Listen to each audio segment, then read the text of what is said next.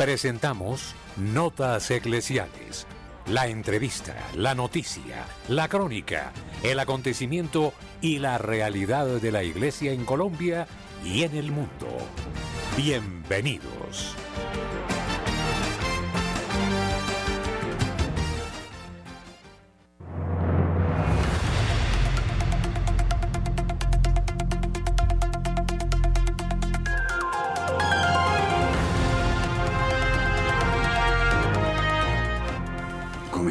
Aquí el informativo de la mañana en Radio María. Los acontecimientos fundamentales en la historia de la Iglesia Católica y los hechos de interés en el mundo. Les saludamos Luis Fernando López Camilo Ricaurte. Este servidor, el Padre Germán Acosta. La opinión, el análisis. Editorial en Radio María.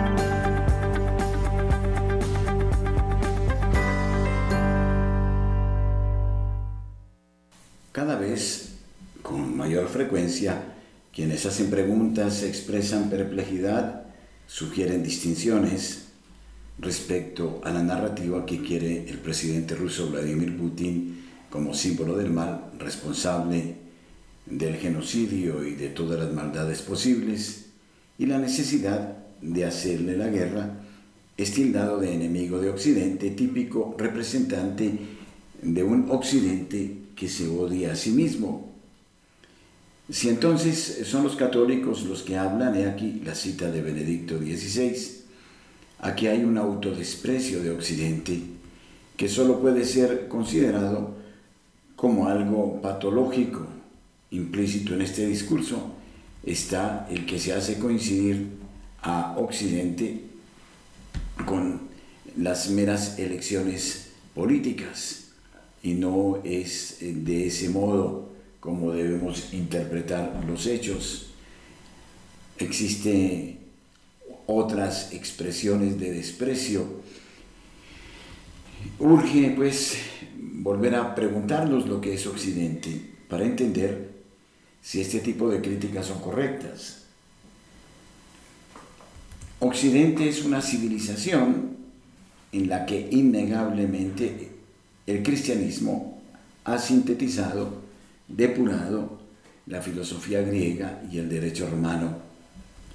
Y esto trajo consecuencias concretas, ante todo el reconocimiento de que hay un Dios creador, para quien el mundo entero es creación, con el hombre a la cabeza, un hombre que es responsable ante Dios de todo lo que le rodea. Significa que hay un orden natural que corresponde al plan de Dios para los hombres y para toda la realidad, que también nosotros estamos llamados a sostener con nuestras reglas sociales este orden. Significa que cada persona tiene un valor y que ese valor eh, hace que la persona valga por sí misma, desde sí misma. Y por ende que la vida es sagrada e indisponible y que hay derechos naturales que anteceden a los estados y comunidades sociales y que los estados y comunidades sociales deben garantizar. Significa también una concepción de la historia lineal que tiene como momento conclusivo el juicio final, ya que el hombre está llamado siempre a construir la Jerusalén terrena a imagen de la Jerusalén celestial. De aquí se sigue también el valor positivo del trabajo y por tanto también la concepción del auténtico mm, desarrollo. Pero ¿por qué este autodesprecio que significa el rechazo de las memorias, de las raíces de Occidente, del autodesprecio que hablaba Benedicto XVI? Es simplemente el rechazo al cristianismo es el desconocimiento de las raíces de nuestra civilización. Como recordó algún autor, es un proceso que duró siglos, pero que sin duda se ha materializado en las últimas décadas. Es una lectura de la historia en la que todos los males son hijos de la cultura occidental y en particular de la civilización cristiana. Hoy en día hay muchas corrientes culturales y políticas que interpretan este sentimiento el tercermundismo, por ejemplo, según el cual Los países pobres lo son porque hay países ricos, de modo que incluso las políticas de desarrollo internacional son vistas en términos de compensación por agravios pasados y no de evolución de los países pobres.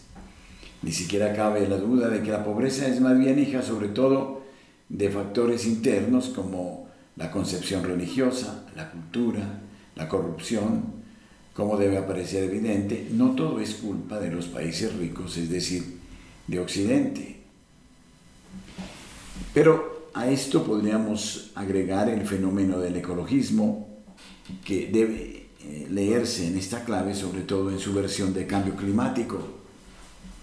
Son los países industrializados los que contaminan y modifican el clima, cuyas consecuencias pagan los pobres, por lo que las políticas ecológicas deben traducirse siempre en enormes transferencias de dinero de los países ricos a los países pobres.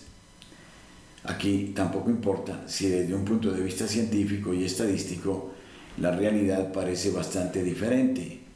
La culpa es de Occidente en todo caso. Y otra vez, el indigenismo, la exaltación mitológica de los pueblos indígenas que obviamente eran felices antes de la llegada de los colonizadores occidentales, olvidando que las culturas primitivas son todo menos un ejemplo de respeto por la persona y el medio ambiente. Estamos, en fin, en un proceso de cancelación de la cultura, seguida por la demolición de estatuas, quema de libros, maestros suspendidos, etc., es solo el resultado final del arraigo de esta ideología antioccidental. En cuanto al ecologismo, es interesante subrayar cómo la cultura judeocristiana está directamente implicada como responsable de la supuesta crisis ecológica, pues subrayar la centralidad del hombre le habría llevado a destruir la naturaleza. La negación de la civilización cristiana occidental también tiene consecuencias en otros campos, por ejemplo, la ideología de género, que es la negación del orden natural que Dios estableció en la creación, y que encuentra su descripción en el libro del Génesis. Y del mismo modo la negación de la vida, aborto, eutanasia y la destrucción sistemática de la familia como célula fundamental de la sociedad. Debemos volver a descubrir las riquezas de nuestra cultura, que tienen que ver también con la riqueza de la más honda tradición cristiana. No obstante, hay una lucha por negar esa eh, raíz, esa memoria, con un explícito reconocimiento de eh, la aversión, de la antipatía por los valores cristianos. De todas maneras, eh, tenemos que agradecer a Dios que hemos nacido en esta cultura y que en esta cultura hemos recibido nuestra fe, sin la cual la vida no tendría ningún significado. Nuestros corresponsales tienen la palabra en Notas Eclesiales.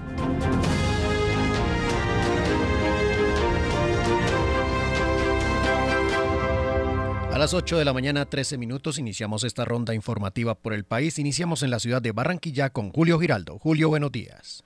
Muy buenos días a usted su mesa de trabajo y por supuesto a toda la amable audiencia de Radio María en Colombia y el exterior. Y esto es lo que hoy hace noticia en Barranquilla y la costa norte colombiana. En este mar de noticias negativas, empecemos con una noticia positiva, y es el triunfo de la cantante lírica Julie Lozano, en un concurso que se realizó en Londres, donde estuvieron las mejores cantantes líricas del mundo. Y esta mujer, que nació en Bogotá, pero que tiene alma, cuerpo y espíritu costeño, porque sus raíces están aquí en Baranoa Atlántico, allí viven sus familiares.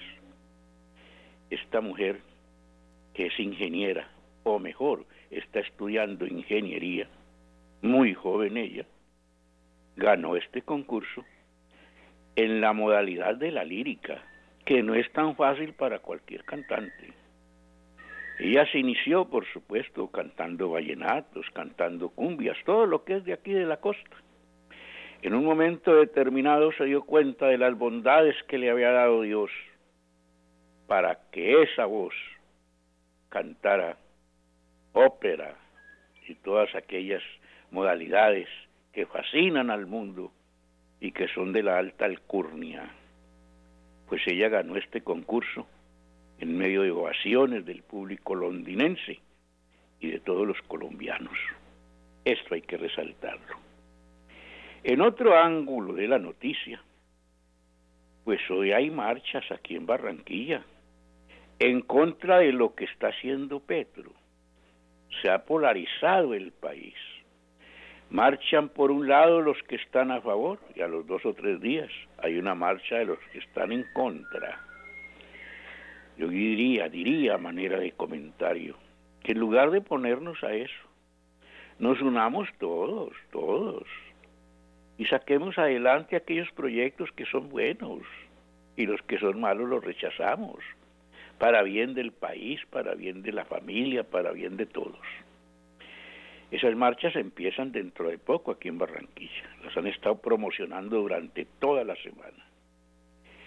Por otro lado, en esta madrugada hubo un allanamiento a la cárcel modelo de esta ciudad, en donde, como siempre, decomisaron como 18 teléfonos celulares con sus respectivos cargadores. Decomisaron además droga. Decomisaron muchos elementos, armas. Y vuelve aquí la misma pregunta. ¿Quién entra todo esto a las cárceles de Colombia? Ahí está la respuesta. ¿Quién la puede dar? Esperemos a ver. Por otro lado, trasladan a un batallón militar de Malambo a la controvertida política Aida Merlano. Ella estaba en el Buen Pastor de Bogotá, pero según su abogado, ella y otras personas estaba siendo amenazada de muerte. Por eso fue trasladada a este batallón, a donde llegó ayer en medio de medidas de seguridad especiales para proteger su vida. Bueno, estas son las noticias en este comienzo de semana que comienza martes. Por supuesto, la semana se acorta y dentro de poco estaremos ya al final de ella. Desde la ciudad de Barranquilla y para Radio María, Julio Giraldo. Muchas gracias, Julio. Saludamos a José Luis Hernández desde la ciudad de Medellín. José Luis, buenos días. Saludos amigos, con los muy buenos días. Aquí llegamos desde la ciudad de Medellín con toda la información noticiosa. Atención. Policía dice que no hay plan de vuelo de aeronave perdida en Urrao, que al parecer volaba clandestinamente. La Fuerza Aérea avanza en la búsqueda de la aeronave en la zona montañosa que une a Urrao, Abriaquí y a Frontino las autoridades desarrollan con sobrevuelos la búsqueda de una aeronave siniestrada a este puente festivo en las zonas montañosas del municipio de Urrao, suroeste antioqueño, en un punto limítrofe con Frontino y Abriaquí. Sin embargo, las labores se han complicado porque este avión ligero no tenía plan de vuelo, confirmó la policía. No tenemos ningún reporte oficial por parte del aeropuerto de Río Negro y por parte del aeropuerto La Herrera donde haya un vuelo con plan en este sector del departamento de Antioquia, expresó el subcomandante de la policía Antioquia, coronel José Francisco Peña. De otro lado de la información, atención, que la Procuraduría investiga a la policía de Medellín por presunto uso excesivo de la fuerza contra estudiantes de la Universidad Nacional. Los hechos habrían ocurrido durante las jornadas de protesta del pasado 7 de junio en la universidad. La Procuraduría General de la Nación abrió investigación previa contra unidades de la Policía Nacional de Colombia adscrita a la área metropolitana del Valle de la Urra en la ciudad de Medellín por posibles procedimientos irregulares en medio de las protestas en la Universidad Nacional el pasado 7 de junio. La entidad verifica las denuncias a las que se asegura que los uniformados, acompañados de civiles, posiblemente habrían llevado a cabo acciones de rutina que estaban por fuera de lo establecido en la ley, en las que al parecer hubo agresiones tanto físicas como verbales a funcionarios de la personería de Medellín y de la Subsecretaría de Derechos Humanos de la Alcaldía Distrital. De otro lado de la información en las noticias de Iglesia, agradecimiento cariñoso para nuestra feligresía en la ciudad de Medellín, que el pasado domingo colmaron las calles de la Bella Villa para cavidar al lado del corazón de Jesús, de esta fiesta hermosa que lleva ya 137 años, una peregrinación que lleva todo este lapso de tiempo especial para orarle y suplicar la misericordia del Sagrado Corazón de Jesús. Nos sentimos complacidos con la visita de nuestro director nacional de Radio María, el Padre Germán, quien acompañó la transmisión caminando con nosotros por las calles de la ciudad de Medellín. Bendiciones a todas estas personas que participaron de esta magnífica peregrinación. Amigos, ha sido toda la información desde la Bella Villa, informó su corresponsal en Medellín, José Luis Hernández. Un feliz día para todos. Muchas gracias, José Luis. Desde la ciudad de Cali, Marta Borrero con la información. Marta, buenos días. Hola, muy buenos días para todos. En Cali tenemos desde la administración distrital un programa para los adultos mayores. Esta nota que traigo para ustedes es porque realmente es lamentable que esta población tampoco se escapa de tener sus propias violencias, las violencias que en los hogares o en la o afuera en los parques se ejerce contra los adultos mayores, la ancianidad, una época de la vida tan especial a la cual todos todos vamos llegando paso a paso, es una edad en la que se irrespeta muchísimo mm, la vulnerabilidad que se tiene propia por la edad. Entonces, hay un programa que se llama Adulto Mayor. Está dirigido a este tipo de población. En este programa se articulan todas las dependencias con proyectos puntuales para ofrecer servicios bajo criterios de calidad, eficiencia y pertinencia que garantice la atención a este grupo poblacional. El objetivo de los servicios para los adultos mayores es ofrecer orientación clara y oportuna sobre información de los distintos programas y proyectos dirigidos para ellos por parte de todas las dependencias de la Administración. ¿Cómo funciona este programa? Tiene seis ejes temáticos cultura de envejecimiento, donde se promueve la articulación de los grupos de adultos mayores organizados y no organizados, la prevención y promoción para reconocer a las personas mayores como sujetos de especial protección por parte del Estado y la responsabilidad que tenemos todos los entes de velar por la protección de los ancianos. El observatorio, que es un sistema de investigación dedicado al entendimiento del envejecimiento y mejorar la calidad de vida de las personas mayores. Otro es el eje de protección social, que es una atención psicosocial, teleasistencia, centro de protección social, larga distancia, centro vida, auxilio funerario, acompañamiento de los planes de mejora, centros de protección. Eh, otro eje es jurídica y, y administrativo, relacionado a responder todo lo jurídicamente estricto del programa teniendo en cuenta la parte administrativa. Y el otro eje de este programa es la atención al ciudadano que brinda la atención relacionada a este programa sobre el tema de adulto mayor. Tomen nota, aquí esta línea dorada que les voy a dar es importantísimo tenerla para consultar toda la ayuda que podemos recibir con la población de adultos mayores. 890-0686. Repito, 890-0686. Le anteponen acá en Santiago de Cali el 602. Eh, la invitación con esta nota es a que consintamos a nuestros adultos mayores, los abracemos más, juguemos con ellos, dejémoslos hablar, así repitan la misma historia, hagamos como si fuera nueva para nosotros y eso es parte de la bondad y la misericordia a la que estamos llamados los, los cristianos hijos de Dios. Eh, los dejo con esta nota, con esta inquietud para que conozcan. Eh, ah, bueno, les comento, esto queda en la plazoleta Jairo Varela. Allí está la oficina del adulto mayor. Pueden ir y, preguntar todo lo que quieran preguntar. Allá trabajan en jornada continua desde las siete y media de la mañana hasta las 4.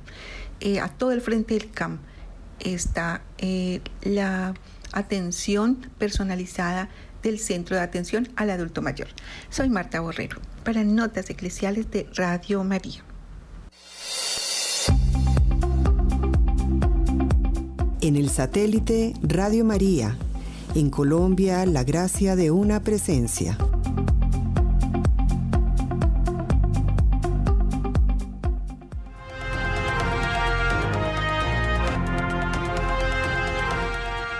El proyecto de reforma pensional del gobierno de Gustavo Petro pasó su primer examen ante el Congreso.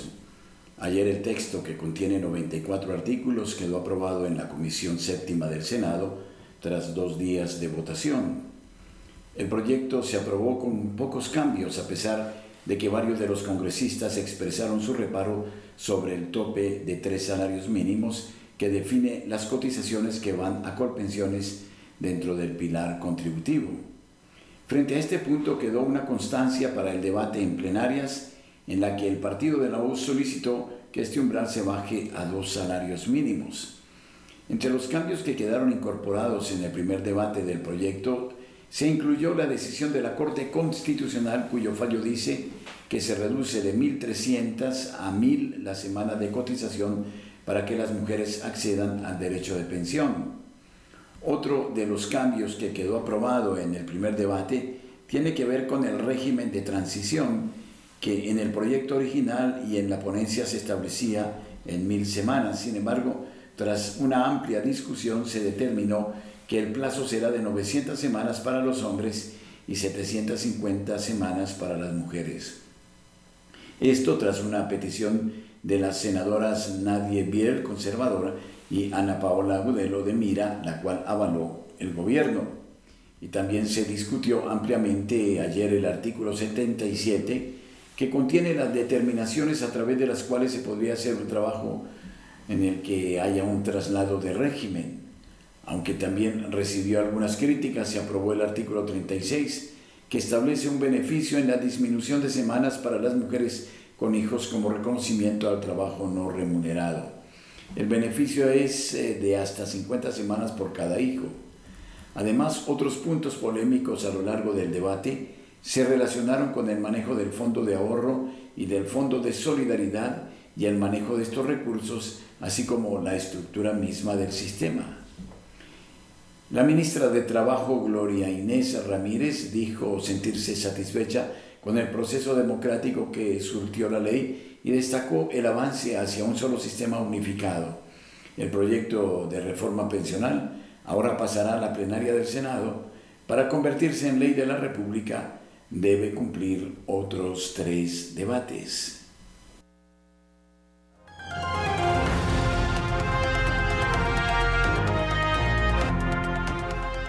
Quizás sea una palabra apropiada para describir el trámite de las reformas sociales y otros proyectos de ley en el Congreso de la República, esto debido a la contrarreloj que tiene, que tiene la rama legislativa para darle continuidad a estos proyectos de ley.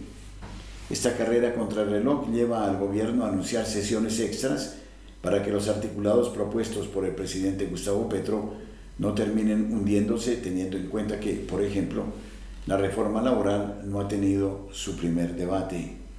Por esta razón y con el objetivo de darle continuidad a las reformas, las mesas directivas del Senado y la Cámara de Representantes acordaron citar para este 19 de junio a sesiones plenarias para conciliar 16 proyectos de ley y también para debatir otros 16. Respecto al Senado, la Secretaría General de la Corporación Legislativa anunció que la sesión plenaria arrancará a las 5 de la tarde, esto por instrucción del presidente del Congreso, Alexander López. Pese a que al principio se tenía la idea de que la mesa directiva del Senado le daría potestad de elegir el orden del día al centro democrático o a cambio radical, estos partidos que hacen parte de la oposición se negaron al considerar que dicha posibilidad viola su estatuto, teniendo en cuenta su posición frente al gobierno actual. La sesión del día de la oposición no será el fin de semana. Si el presidente quiere hacer sesiones el fin de semana, con mucho gusto asisto, pero la sesión de oposición se mantiene para el 20 de junio. Ya hemos interpuesto tutelas y utilizaremos todos los eh, mecanismos que correspondan, dijo la senadora del Centro Democrático Paloma Valencia. Por lo tanto, la agenda que estaba planteada para el eh, próximo 20 de julio, día en el cual se termina la primera legislatura, pasó para este lunes festivo, o sea, volverá a la palestra el proyecto de ley que busca la legalización de la compraventa de cannabis para uso recreativo en adultos. Frente a este articulado radicado en conjunto por el Pacto Histórico y el Partido Liberal, el exministro de Educación Alejandro Gaviria y otros expertos en temas de droga psicotrópica les pidieron a los senadores David Luna y Carlos Motoa que permitan la eliminación del inciso que busca prohibir la publicidad y promoción del cannabis, pues una proposición nueva podría hundir el proyecto por falta de tiempos. Radio María, en la noche una luz. Radio María, gracia y presencia. Y durante este tiempo, los oyentes y nosotros nos dedicaremos a la Casa del Tesoro. Sí, ayúdenos con un bono y ustedes y nosotros comenzaremos a buscar el tesoro. Es un tesoro muy bonito. Ustedes se lo merecen. No sabemos si está en la selva, o en la playa, o en la montaña. Lo importante es que juguemos juntos, le ayudemos a la Virgen. Ustedes ya saben que pueden dar por ese tesoro y en septiembre esperamos llegar al punto y marcar con una X el tesoro que ustedes esperan. Trabajemos todos por la madre y su radio y ella nos querrá regalar algo. ¿Qué será? Cuando usted ya tenga su mono de colaboración, comenzará a saber de pistas sobre ese tesoro. Que las pepitas de oro se queden para algún oyente, eso es lo que deseamos, porque a quien es generoso, Dios lo recompensa.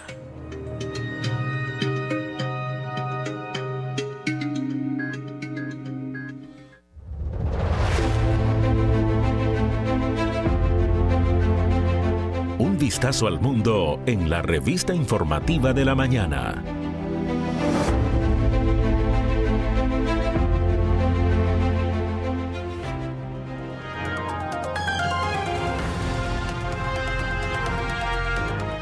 El multimillonario estadounidense George Soros decidió que su hijo Alex sea quien quede a cargo de la dirección de su imperio financiero y caritativo valorado en 25 mil millones de dólares.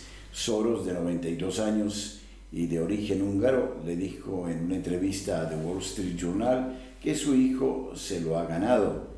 Desde la década de 1990, parte de la riqueza de la familia ha estado destinada a respaldar la consolidación de la democracia en decenas de países, aunque muchos dicen que lo que Soros hace es generar la crisis en los mismos, pero en los últimos años George Soros se ha convertido en el centro de conspiraciones antisemitas por parte de grupos de derechas.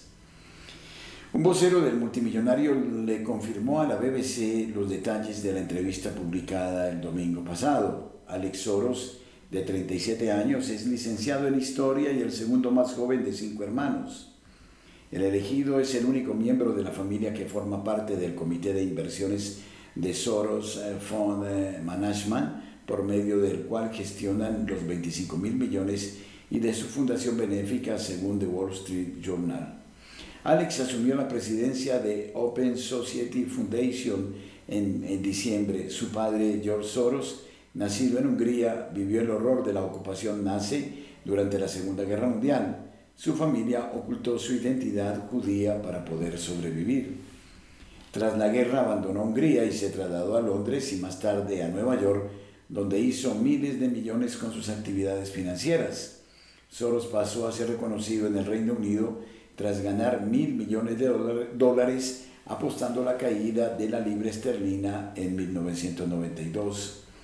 Cuando cayó el muro de Berlín, lo que allanó el camino para el restablecimiento del gobierno democrático en el antiguo bloque soviético, creó Open Society Foundations para apoyar el proceso.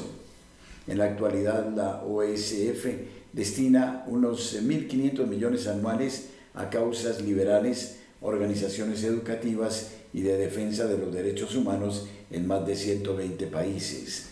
George Soros es uno de los mayores donantes del Partido Demócrata en los Estados Unidos. Su hijo Alex, aunque en líneas generales comparte los mismos puntos de vista políticos que su padre, le dijo a Wall Street Journal que es más político y que haría campaña contra el intento de Donald Trump de presentarse a un segundo mandato como presidente de Estados Unidos. Por mucho que quisiera sacar el dinero de la política, Mientras el otro lado lo esté haciendo, tendremos que hacerlo también, dijo Alex Soros, que está a cargo del Super PAC de su padre, el mecanismo para dirigir fondos a partidos políticos en Estados Unidos.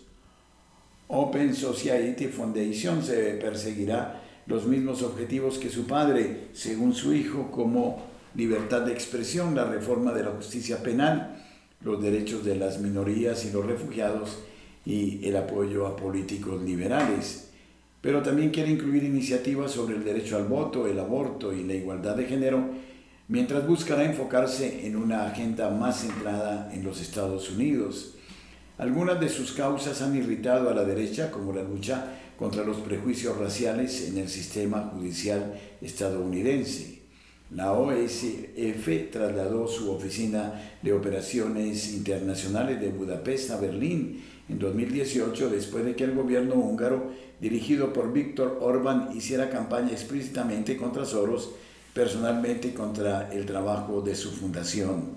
Alex Soros es un aficionado al hip hop y el equipo de fútbol americano New York Jets y es conocido por llevar una vida social de alto vuelo participando en fiestas de famosos en Cannes y los Hamptons. También visitó zonas remotas del Amazonas e integra la junta directiva del Grupo de Defensa de los Derechos Humanos Global Witness. Nuestro bando tiene que ser más patriótico e inclusivo, declaró a The Wall Street Journal. Que alguien vote a Trump no significa que esté perdido o sea racista.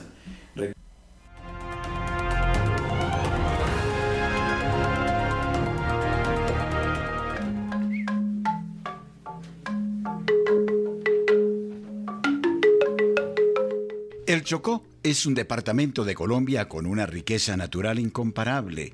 Se destacan la minería, la explotación de maderas, la pesca. Tiene una temperatura promedio de 27 grados centígrados. El clima ideal para disfrutar de sus hermosas playas. Capurganá, Bahía Solano y Nuquí hacen parte de este repertorio de naturaleza y belleza. Y por supuesto, si se quiere deleitar con el baile de las ballenas, tiene que visitar Bahía Solano. Por ser una ciudad costera, usted debe prepararse para disfrutar del pescado más delicioso con un arroz con coco y patacones o, por qué no, un exquisito sancocho de pescado. También en el Chocó, Radio María es gracia y presencia en el canal de audio del sistema de televisión de Claro. Gracias Chocó por acogernos.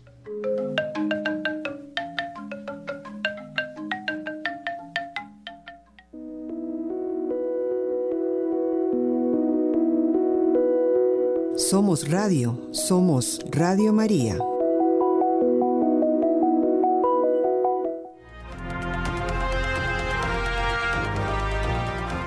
El poderoso testimonio católico de Side contra la blasfema Noche del Orgullo de los Dodgers de Los Ángeles, este episodio especial de John Henry Western Show, trae los mejores momentos y entrevistas del meeting de oración fuera del Dodger Stadium el viernes pasado. Dios permite el mal porque sabe que puede servir como catalizador para un bien mayor.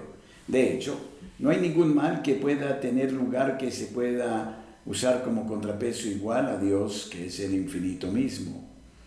Mis invitados de hoy en este episodio especial de John Henry Western Show, dice el periodista, son aquellos que ayudaron a organizar la reunión de oración de reparación por la decisión de los Dodgers de Los Ángeles de honrar a las hermanas de la indulgencia perpetua, un grupo blasfemo de hombres que hacen cosas indescriptibles a nuestro Señor en el crucifijo y en la pantomima.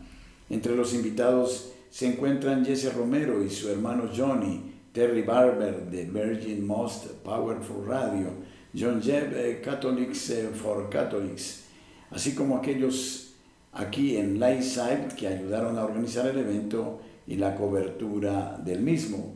Hablando sobre la preparación y organización de la manifestación, Johnny Romero dijo que la idea de una vigilia de oración de reparación surgió de discutir el asunto con amigos de la familia, enfatizando que lo que hacen las hermanas de la perpetua indulgencia constituye la definición de discriminación. Después de hablar con su hermano Jesse y varias personas más, se puso en contacto con un exoficial de policía de Los Ángeles que conocía para que los ayudara a planificar y organizar la manifestación, incluso con la ayuda de los no católicos. Esto fue histórico, eh, me dijo sobre el meeting y reclamamos este terreno de regreso. Esta ciudad no se llama Los Ángeles, se llama Nuestra Señora Reina de Los Ángeles. En inglés, Nuestra Señora Reina de Los Ángeles. Este terreno fue reclamado a la Madre de Dios, a quien pertenece por derecho.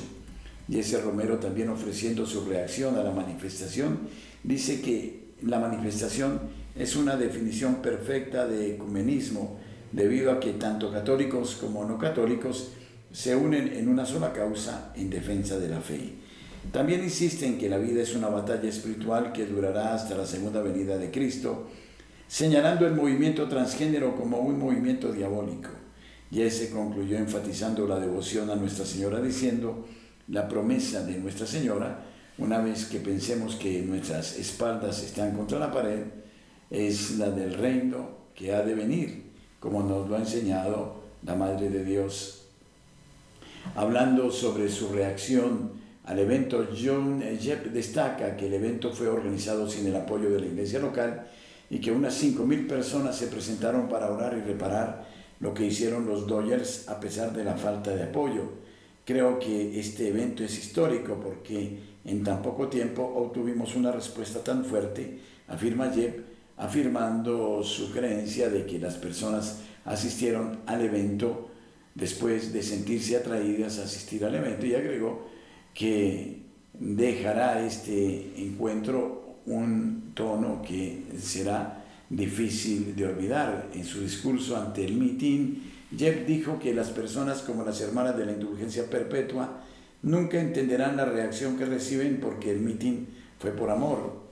Este es el amor de Cristo, dijo Jeff.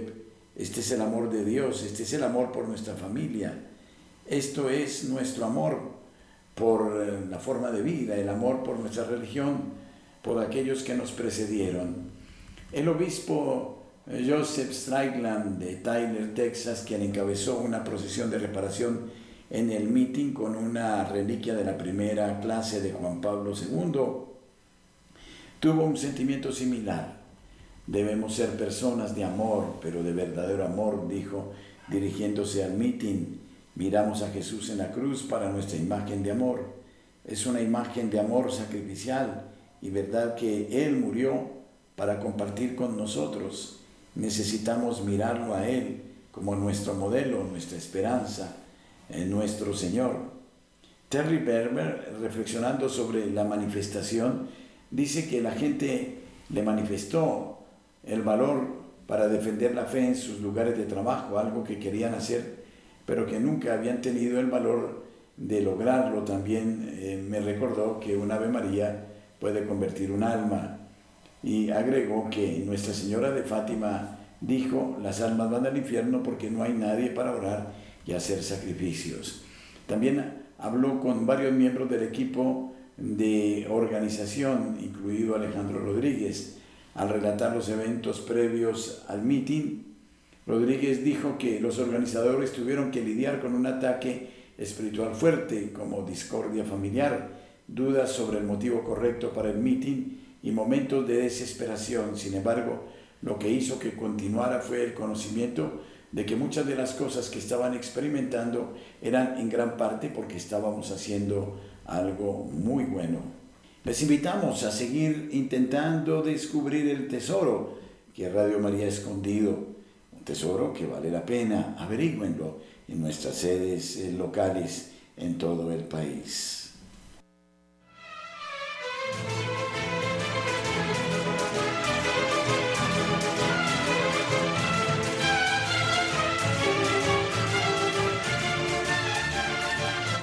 Radio María es una emisora católica cuya misión es anunciar a Jesucristo. La protección de la Madre a través de la radio es signo de paz. De su generosa ayuda depende que Radio María permanezca en su departamento. Su ayuda nos es indispensable.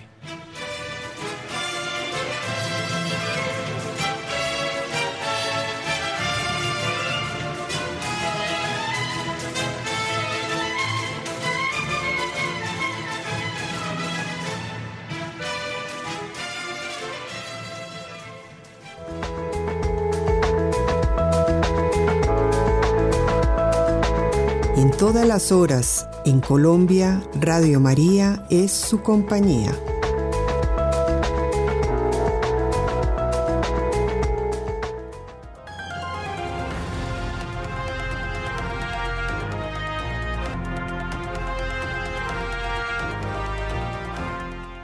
Elon Musk recomienda que la película de Jim Caviezel sobre el tráfico de niños se transmita en Twitter lo ha dicho en las últimas horas. Sound on Freedom, que se estrenará el 4 de julio, se basa en la vida de Tim Ballard, un ex agente de la CIA que fundó Operation Underground Railroad en 2013 para erradicar los esfuerzos de tráfico en todo el mundo. El propietario de Twitter, Elon Musk, alentó a Angel Studios a transmitir Sound of Freedom, su próxima película sobre el tráfico de niños protagonizada por Jim Caviezel en la plataforma. Recomiendo ponerlo en esta plataforma de forma gratuita por un breve periodo o simplemente pedirle a la gente que se suscriba para recibir soporte. No nos quedaremos con ningún fondo, tuiteó Musk el martes en la noche. Esta película seguramente va a traer escosor, uno de los problemas mayores, aunque no lo parezca, dice el propio Caviezel, es el tráfico de niños que se está estableciendo en distintos lugares del mundo. Ojalá que pronto podamos ver esta producción dirigida por quien fuera el protagonista y entonces seguramente también esta producción será de enorme interés para todos.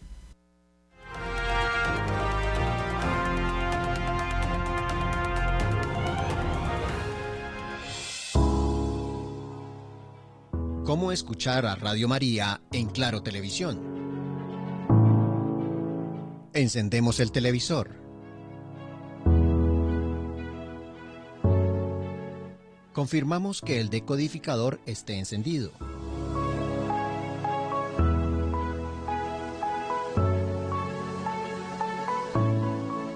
Oprimimos la tecla corchea.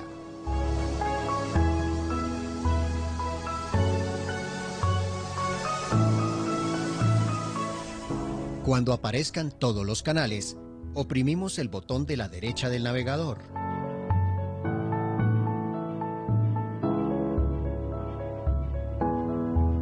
Luego, oprimimos la tecla arriba.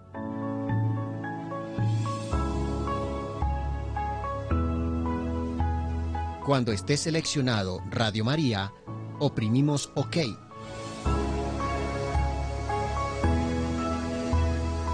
Y así podemos disfrutar de la programación de Radio María las 24 horas.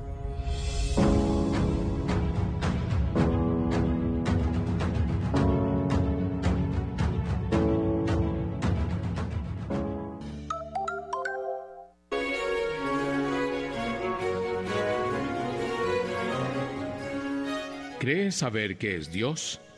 ¿Crees saber cómo es Dios? no es nada de lo que te imaginas, nada de lo que abraza tu pensamiento.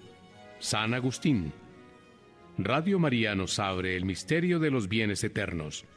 Nuestro correo info.col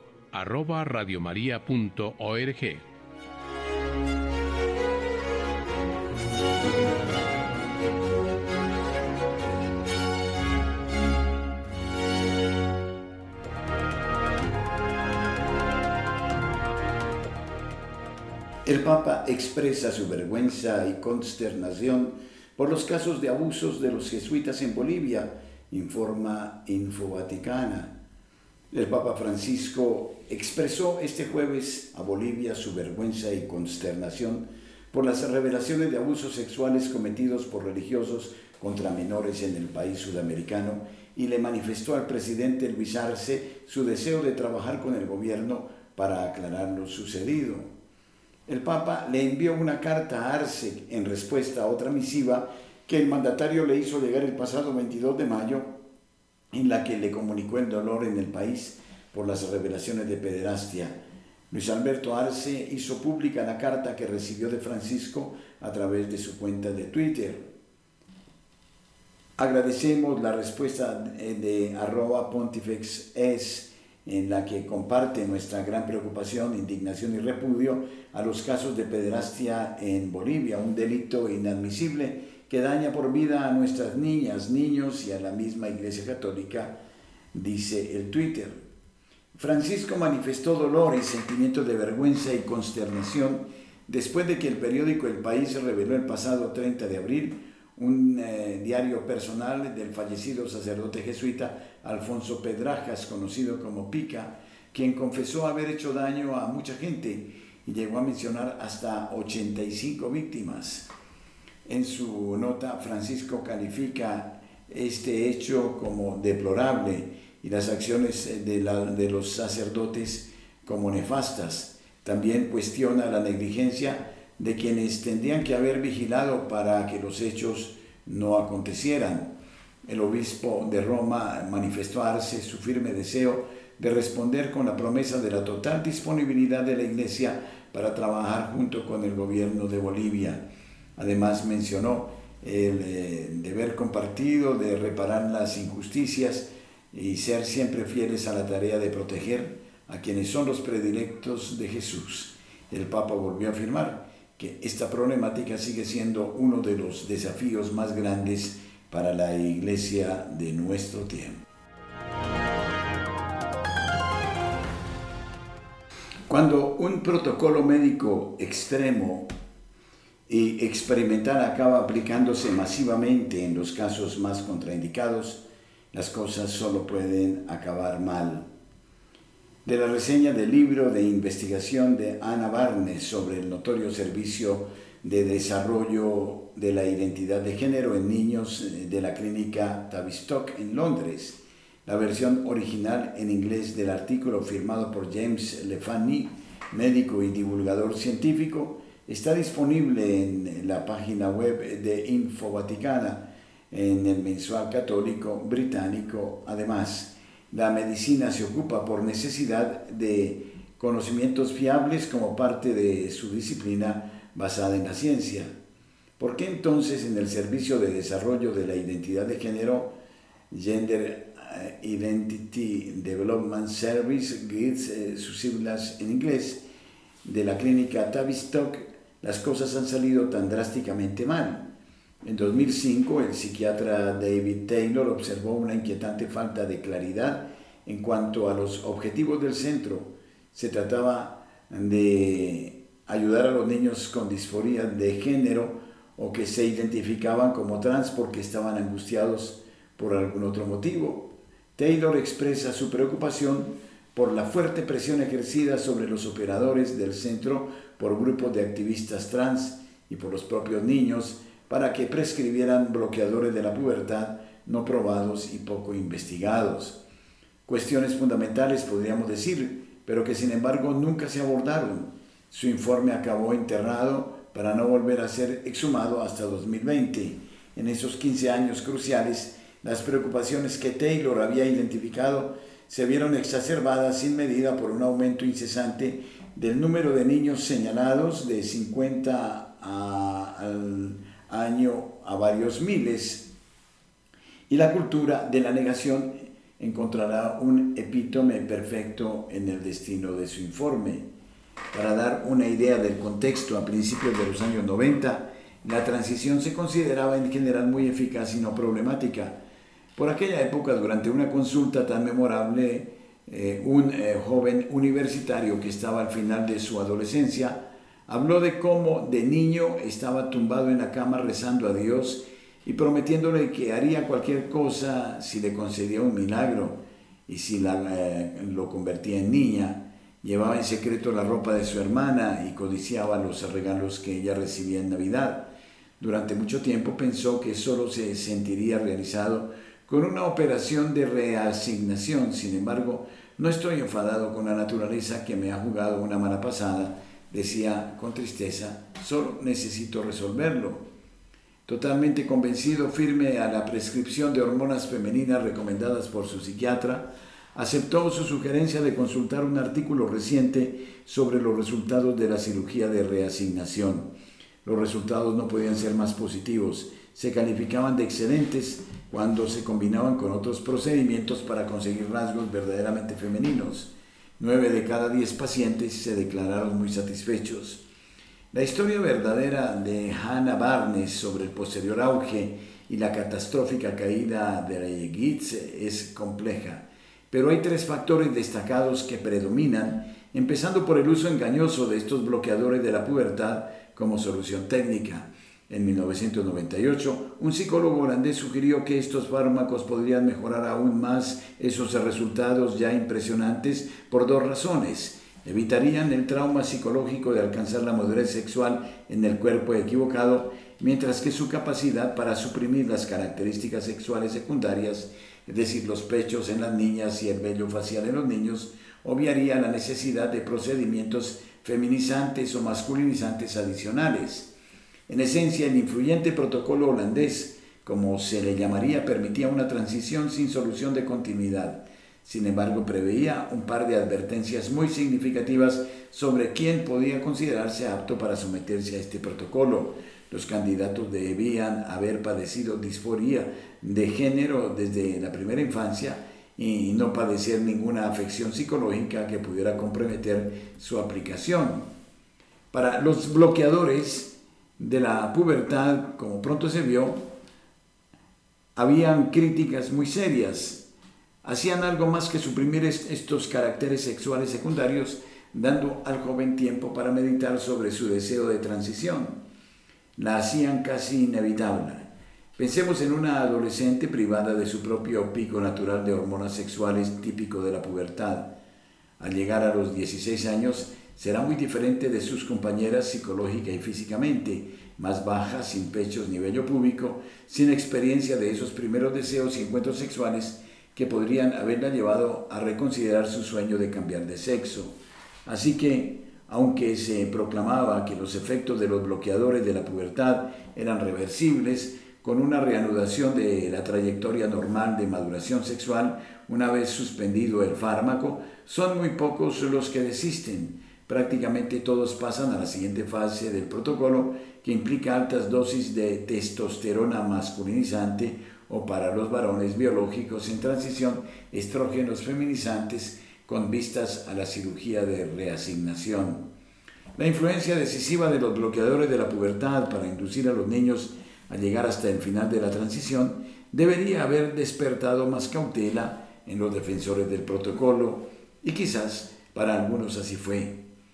Pero estos también tuvieron que enfrentarse o dejarse persuadir por la narrativa entonces en auge sobre la disforia de género. No es una afectación psicológica, sino más bien la característica definitoria de otra minoría oprimida como lo había sido anteriormente la homosexualidad. En este contexto se argumentaba que el papel del JITS era afirmar, no cuestionar, la autoidentificación de la persona como trans y que la prescripción de bloqueadores de la pubertad actuaba como prueba de solidaridad con el problema experimentado por quienes lo solicitaban. Mientras tanto, la demografía de los que solicitaban ser remitidos al JITS estaba cambiando radicalmente. Ya no eran predominantemente hombres jóvenes con disforia de género desde la infancia que, eh, como lo señalábamos antes, eh, era eh, la situación de esta adolescente sin antecedentes de este tipo, sino otras personas que querían asumir la prueba por la prueba, por la moda, un número desproporcionado de chicos había vivido una infancia difícil o eran psicológicamente vulnerables. Muchísimas gracias por eh, sintonizarnos, gracias por acompañarnos en este momento. Les invitamos a proseguir en nuestra programación. Luis Fernando López, Wilson Urquijo, Camilo Ricaurte, este servidor el Padre Germán Acosta, agradecen a ustedes su compañía. Da un buen consejo al que lo necesita. 9 en punto.